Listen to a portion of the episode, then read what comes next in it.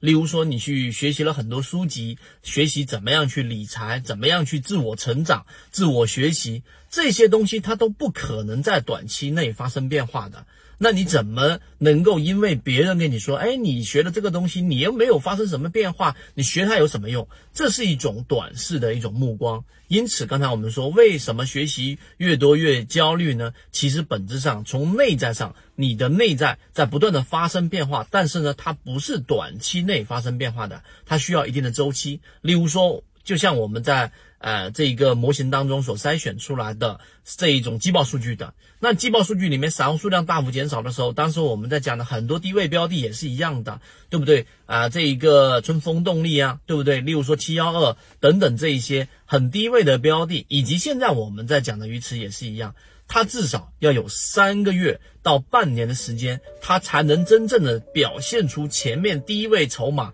突然之间变成聚集，然后出现了一个上涨空间的这样的一个获利回报。但是如果你没有这一点的理解，可能你在进化的过程当中，在学习的过程当中，你就会因为这些焦虑，或者因为这些嘈杂的声音而阻碍自己前进的步伐。所以你真正去了解，或者说你自己身边有一些比较成功的人的时候，你会发现他们的兴趣点永远都不在那些短期能够一投入就爆发，就能够有巨大获利的事情上，不可能发生这样的事情。有那是极少数的幸运，可能说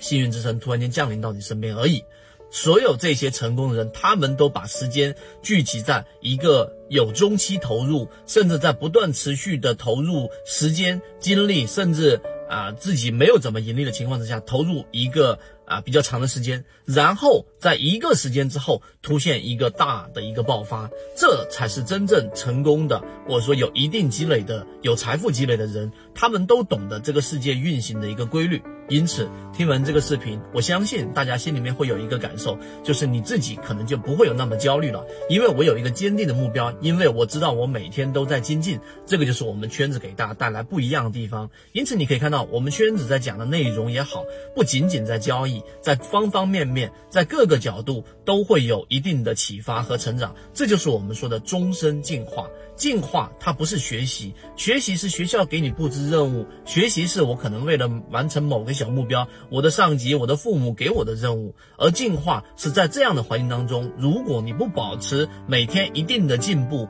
如果你自己不断的去，呃，这一个不停止这一种。我们的不断的进步，你的进步是非常缓慢的，甚至没有进步的。很快你会被这个环境所淘汰掉，因为市场就这么残酷。所以这方方面面的，我们对于圈子的提供的养分都是基于这一点。所以希望大家听完这个视频之后能够有所启发。所以我们在进化的过程当中，在学习的过程当中，你只需要找到跟自己匹配的，并且在自己认知范围之外一些的这一些能力，然后不断的提升，你就会越来越少的这样的焦虑，因为你知道你在进步，因为你知道这样美好的事物和发生改变的这一个点离你越来越近。好，今天我讲的这个内容，希望对各位有所启发。可以在先锋船长公众平台进一步系统。进化学习。